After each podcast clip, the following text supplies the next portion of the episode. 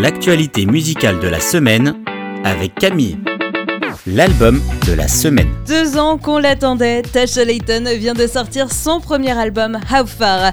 L'artiste américaine, originaire de Caroline du Sud et qui a notamment été choriste pour la chanteuse Katy Perry, s'est fait connaître en 2020 avec un titre qui a été un des plus gros hits de l'année sur les radios chrétiennes, Into the Sea, It's Gonna Be Okay. Elle a aussi participé à l'émission Nouvelle Star aux États-Unis et a même sorti un journal de prière. En fait, on ne l'arrête pas. Mais pour revenir à l'album How Far en français, ça veut dire jusqu'à quel point. Et elle nous explique que tout l'album en fait peut se résumer à ces mots. Et je cite Il s'agit en fait de la façon dont Dieu continue de nous tendre la main et de nous poursuivre même lorsque nous fuyons. C'est l'amour que Dieu a pour nous qui l'a poussé à donner sa vie sur la croix. Les bras grands ouverts, c'est jusque là qu'il est allé et qu'il ira pour nous. C'est notre album cette semaine, le très attendu How Far de Tasha Layton le titre de la semaine. Et du lourd cette semaine avec le nouveau single de Torren Wells, Come Home. Comme Fake It en featuring avec Aaron Cole et sur lequel vous avez déjà sûrement dansé, ce nouveau single fait partie de son troisième album Joy in the Morning et qui sort dans un peu plus de deux semaines maintenant. Ici, on est sur un titre un peu plus grave. Déjà, on sent euh, rien qu'avec la mélodie qu'on est euh, plus sur un ton aussi joyeux que Fake It.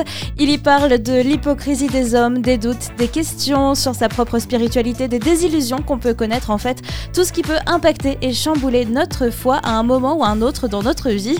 Mais avec ce titre, il veut rappeler tous ceux qui se sont sentis éloignés, repoussés à revenir à la maison, à revenir à l'amour de Dieu.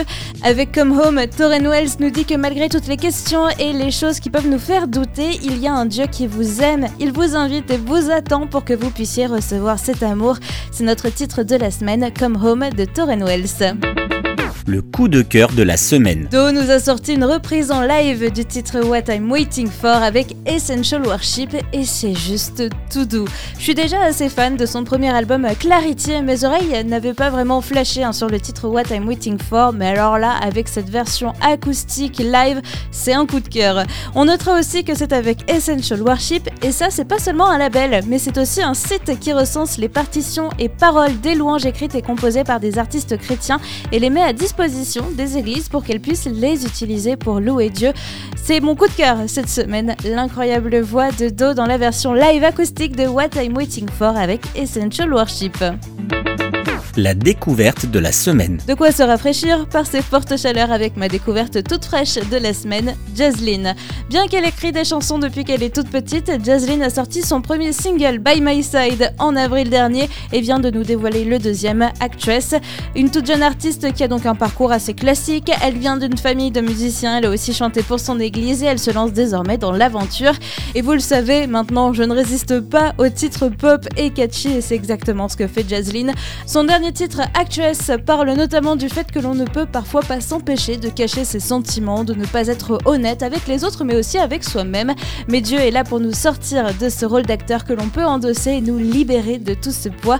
Ma découverte à mettre dans vos oreilles, Jazzlyn l'info de la semaine. Il n'y a pas qu'aux États-Unis qu'on remet des prix pour la musique chrétienne. Les Juno canadiens ont récompensé la semaine dernière le groupe The Color pour le meilleur album de musique chrétienne contemporaine de l'année, No Greater Love. Ils étaient notamment en compétition pour les titres avec Manic Drive, Movement Worship, Jennifer Louise et Kevin Adams. Alors on dit bravo The Color.